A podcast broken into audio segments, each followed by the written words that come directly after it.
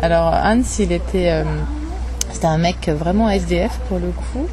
Quand il faisait beau, il était à Lyon, et puis quand il commençait à faire gris à la période de, l'hiver, il descendait, il, il prenait un train et puis descendait dans le sud euh, pour trouver un tout petit peu de plus de chaleur. Il était allemand et il parlait très très mal euh, le français. Le fil en aiguille, il m'a expliqué qu'en fait, il a eu en fait un accident. Il était ouvrier, un accident qui l'a touché au niveau cérébral.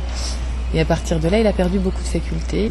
Régulièrement, il me disait qu'il aimerait bien avoir des nouvelles de sa famille, qu'en fait les gens lui manquaient mais qu'il n'osait plus euh, refaire surface. Et, euh, et du coup, un jour, je lui ai demandé s'il savait encore où ils habitaient et s'il souhaitait leur écrire.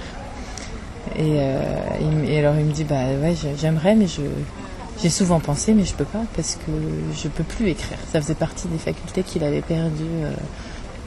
Et de fil en aiguille, il s'est dit qu'il en avait envie. Et du coup, j'ai rédigé euh, une lettre sous sa dictée.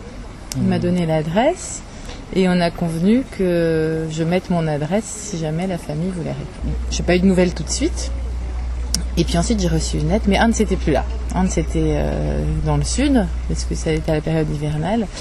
Et je me souviens que euh, régulièrement, je passais, je guettais, je me demandais s'il arriverait un jour. Puis à un moment donné, je, j'ai oublié. Enfin, tu vois, de- des mois s'étaient écoulés. Et puis moi, je pensais plus à Anne. Il y avait la lettre quelque part chez moi, mais je j'y faisais plus attention. Et puis un jour, je la vois.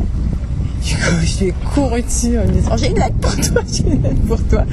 Et du coup, je l'ai laissé m'accompagner jusque chez moi et puis j'ai donné la lettre. Il était super ému. Je sais que c'était une lettre euh, tendre qui lui m'ont adressée, dans laquelle euh, voilà, il y avait il y avait une volonté de pouvoir reprendre contact après toutes ces années.